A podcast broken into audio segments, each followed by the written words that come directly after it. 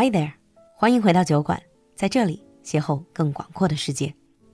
秋高气爽，酒馆喊你来线上线下同步喝酒了。九月二十四号星期六下午，酒馆将与老朋友意大利 Prosecco DOC 协会在上海携手举办品酒会、侍酒师专业大师课、Prosecco 各大名庄起泡酒一次喝个够。这次露露也会全程参与直播，和大家一起边喝小酒边聊天儿。赶快联系小助手报名活动吧，微信是 l u l u x j g，我们在酒馆等你。In the previous episode, we were talking to our guest speakers from Casa Prosecco about their stories, and we're going to continue with that topic today. I think Prosecco is a perfect welcome drink. If you're having a banquet and then when the guests arrive, the first drink when they're just mingling, going around talking to people, what you're going to have is not a very, very strong red. What you're going to have is bubbly. It's something light, it's something elegant. Yeah. It's just something to get you going. So maybe more men should really open up. Exactly, something quite fruity, so help you. You sometimes when you get really hungry, you cannot consume too much alcohol. Prosecco just like around eleven or twelve percentage of alcohol. Mm. It's really good enough for you to bring up your appetizer, not feel hungry, but consume a little bit of the sweetness and fruitiness. Yeah. So, if you are a gentleman and listening to this, Prosecco is perfect for you as well. Okay, since you were mentioning champagne, this is actually the next question I'm going to ask. Champagne, Prosecco. Both are sparkling wines. So, what makes Prosecco special? From my point of view, the Prosecco it is the image of the fashion because more and more young generation who are keen on these uh, popular drinks, fashion style and fashion life. Oh, yes. Secondly, compared with other types of wine, Prosecco has low alcohol level and it is not easy to get drunk. For our ladies, we always want to keep elegance. Stay elegant. Certainly, I think that um, Prosecco has its unique taste, fresh and natural. It is not complex and easy drinking. So, uh, last but not the least, it can be provided in any sense of environment and can be matched with any food. Also, as uh, Roger mentioned, compared with the, the price, Prosecco has a more competitive than champagne. Mm, much, much better value for money. Yes, you're right. Much better value. Yes. Sounds like it's a very versatile drink. It matches all sorts of scenarios and food. Yes. And Roger, I'm sure you have something to add as well. Wow. When you drink something, of course, you have to think about your wallet first. You got a very huge wallet. You go for champagne, no one can stop you, right? As the situation, you know, global, like a pandemic, you know, it's not really in a positive economic situation. So why don't we try something, you know, easier to drink? And then it's more on the tip of the fashion area. Italy is always um, on top two of the fashion world. A lot more competition, for example, like sailing or motorcycling, fancy excitement sports. They are starting to use prosecco instead of champagne for the champion Wow. who spread it in the world. Yeah, you can see that all the times, right? so I would say, from my point of view, because I'm getting with uh, so many um, different audience all the time. To me, I personally love champagne. There's no problem at all. It's a classical drink, but it's more like a grandfather's drink. For me It's a right bit now. old fashioned, isn't it? Um, Classic but old fashioned. Yeah, it's a a bit old fashioned. I would like to say Prosecco is more friendly, easy to drink, easy to accept it, more fruit instead of a lot of yeast. It's interesting that you mentioned that. Champagne, perhaps, it's more complex, and you might not really like it if you don't really know a lot about wine or tasted a lot of wine. But Prosecco is super beginner friendly. Hmm. I appreciate what you said about complex. This is the, exactly the explanation for hmm. champagne's testing. Because uh, back hmm. into my study in London for WSET, I mean, first time I get to contact champagne and I almost puke because this is uh, too- heavy and too complicity to me. Exactly what you're saying, and um, and there's a really good quality of prosecco as well. But there's something important is they adding up or they keep a lot more fruitiness into the wine that makes it easier to be drunk. Honestly, I'm starting to picture this in my head like the Downton Abbey style. Everyone's super dressed up, and then you're like holding champagne and then having a really sort of posh conversation. But on the other side, you have all these young, fashionable people in the social events in Milan or in London sipping Prosecco. All right, let's continue. But let's move a little bit away from the drink itself. Let's move on to some of these events what kind of memorable experiences have you had promoting Prosecco in China? What kind of events are we talking about? Let's ask Fei Ling first. We did a lot of events and uh, activities since the year 2016, catering to the general public and people in the industry. Uh. For example, Prosecco Master Class and professional training in Xi'an, Shanghai, Beijing, Yantai, Chengdu, Xiamen, Chongqing, Hong Kong, and Taiwan. Okay. And also, we do Prosecco music concert in Xi'an and Chengdu. And also, we have wonderful Prosecco nights in Embassy Italian Beijing and Chongqing. We also publish a book named Prosecco on Road and uh, we cooperated with so many museums in China. For example, Xi'an Terracotta Houses and Various Museum, Chengdu Sanxingdui Rooms. Can I just ask? That yes. is very intriguing. I would never have put terracotta, warrior, and prosecco or any wine together. What was that event like? Yeah, you know that uh, we also invited some very famous uh, museum curators. Yeah, to visit uh, China Museum. We just exchange, you know. We move Italian Pompeii Museum. Pompeii. Yeah, Pompeii also show their relics uh, in the Museum of Sanxingdui Sanxingdui, I remember uh, last two years also moved to uh, Roma Museum in the Medici Museum. Ah, in the Medici Museum. Yeah, they get exchanged. Mm.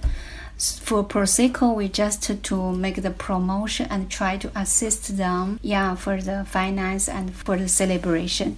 In Italy, it's very common after training or after class, we must have, have a, a celebration. Party. Yes. yes, yes. And yes. even in the museum, you know, Prosecco with uh, terracotta warrior and the horses, you feel that um, the long history, you're really moved by the scenery. Mm. I love that perspective because, I mean, food and drink, this has always been a major part of culture. Mm -hmm. And obviously, all these artifacts that's definitely historical relics. And to combine these and to be able to sponsor and organize and facilitate these events, it sounds amazing. Exactly. Hmm. And also Prosecco traveling, we took Chinese importers to visit the winery in Prosecco DOC area. Sounds great. And furthermore, we hold at least hundreds times of tasting for Prosecco. Even these two years, you know, we're still insist on doing online tasting and uh, virtual tasting. Sounds like a great idea. Even during the pandemic, why stop enjoying the great wine, right? Yeah. Mm. And Roger, I know for a fact that you host or you're in charge of probably different types of events, probably more smaller scale, more like parties. Am I right? Touch the ground, yeah. yeah, yeah, true.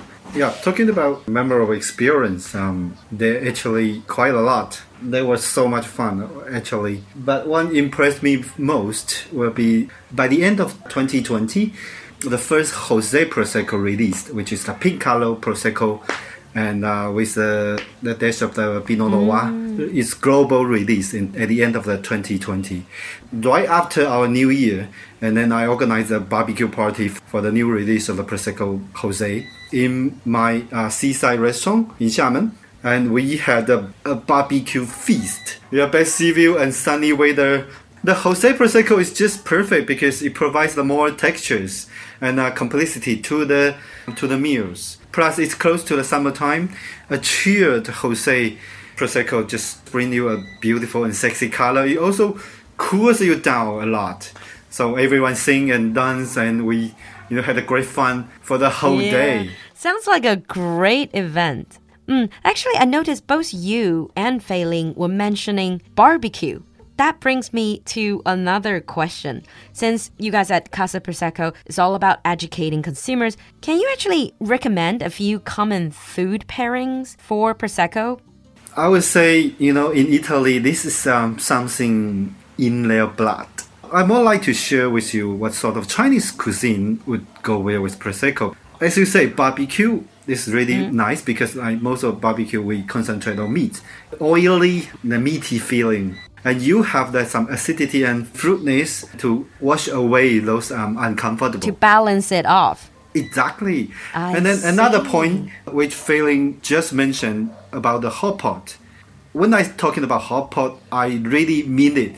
It must be a really, really spicy one. The reason behind it, first of all, is acidity. Prosecco has a really high acidity with the green apple and lime or lemon flavor, and then to help you to remove the oily feeling from the hot pot. Mm. The second one is the sweetness. Um, because most of the prosecco are marked as uh, extra dry. This is the term that shows the prosecco with efficient uh, sweetness in there, which means not too much, but it contains a very soft and gentle touch of the sweetness. Will help you to reduce the painful feeling come after the spiciness. I think this is why Fei Ling earlier was saying that we can use Prosecco to replace beer. Yeah, we do have to because um, the, the beer has all different fatness. However, prosecco is a natural fermenting fruit drink, and that helps you a lot to reduce the sort of um, unhealthy things. And um, last but not least, the natural bubble that generated from the natural fermentation process will also help you to refresh the palate all the time. If you want to remove yourself into the next dishes, mm. I'll have another sip of the prosecco that help you to, to Cleanse your palate. Exactly. Okay. I think we've really covered a lot already, but since we have been talking about food, I do also want to ask how does Casa Prosecco collaborate with restaurants and bars? I'm quite sure every Western style of restaurants nowadays in China, especially Italian restaurants, Definitely have Prosecco. Must have prosecco Yeah. because this is like something really popular uh, back into Europe. Every restaurant they are they get used to have some prosecco uh, to start with all the meals, so it become like a custom and tradition. So you don't even need to train Mm. those Western style restaurants to have this. They already have at least two or five brands in house already. Mm. Yeah, and then for the bar specifically, like bar, the sort of relaxing bar or Like a wine bar? Uh, wine bar they have to the same same wine bar they have to have that. But the, for the say sort of like rock bar, maybe they prefer a little bit more for the beer or spirit in hand. Yeah, yeah, sure. However, I'm encouraging these things to happen because we have a whole set of um, prosecco cocktails to provide it to people, and this is a really hygienic design. Actually, I, I live in Gulangyu Island. I had a bar. My bar is designed specific for 50 different parts of the mojito. Wow. Okay, and some of them I use prosecco to make you mojito. use Prosecco to and make mojito? up to the heaven. Yes, and I will make some for you. If I ever go, I would love to Yes, try that just out. really fantastic. Definitely. That sounds amazing. You're gonna love it so much. Yeah, it sounds great. But what about globally? Prosecco sales, based on the stats that you know, uh, has it been going up in recent years? Lulu, you really get to the point. There's really important figures I really want to show you. You know, we- started with China first, okay? So since 2020, Prosecco imported to China almost double the importing figures and to 117% up. This is really, really something. According to this data, there's around 1,469 69 Wow. bottles of Prosecco's been imported into China. This is amazing. So Yeah. during the pandemic, Yeah. I'd love to show you another figure. Okay. In 2020, the worldwide sales, champagne sold 100 million bottles. And you guess how many Prosecco been sold? based on the data that you offered about China, I would say worldwide would probably be at least 10 times that of champagne? Not that much, but five times is, is it big enough for you? Five There's times. a 500 Wow. million, 500 million prosecco sold worldwide, close to 600 million actually. Even in the world, it's getting more and more popular, really, especially in the recent years, I've noticed. Mm. Okay. As we're coming towards the end of our talk, I would like to ask both of you how do you see the future of Prosecco and also the future of Casa Prosecco? I like to show you the numbers, you know, 2021. This is uh, from Observation Economic of Prosecco. This is the new numbers. Last year, the production of Prosecco bottles that is 627 million. Before we talking about, you know, mm, 500 million, but now 627 million bottles. Turnover around 3 billion. I have no doubt for the bright future in China because more and more people who love the Prosecco and uh, also we are continuously have more trading and tasting and also let them to feel more and really enjoy the life of Bible, enjoy the life of Prosecco. So I'm uh, full of confidence for the future Prosecco market in China. I'm sure there will be a sparkling future. And Roger, you have something to add? The prosecco sells so much in the world. However, when it comes to, into China, it's only taken one percent of the whole world sales. I would love to say this is a huge potential to have a prosecco to grow in China. There's another thing I had to say that, which is the global warming now is raising a lot. You have a glass of the prosecco in hand. It's so essential to cool you down a lot. I like the way you're thinking. I've learned so much from both of you. Honestly, and I'm not just saying this.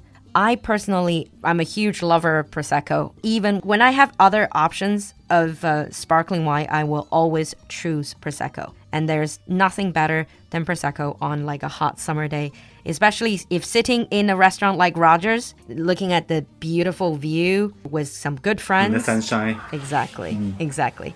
And I'm sure Prosecco is going to have just as sparkling a future in China. Thank you so much. Thank you, Fei Ling. Thank you, Roger, for coming to the show and sharing with us all these wonderful stories about Casa Prosecco and Prosecco. Thank you, dear Lulu. Thank you It's you. been a pleasure. Lily. yeah, my pleasure.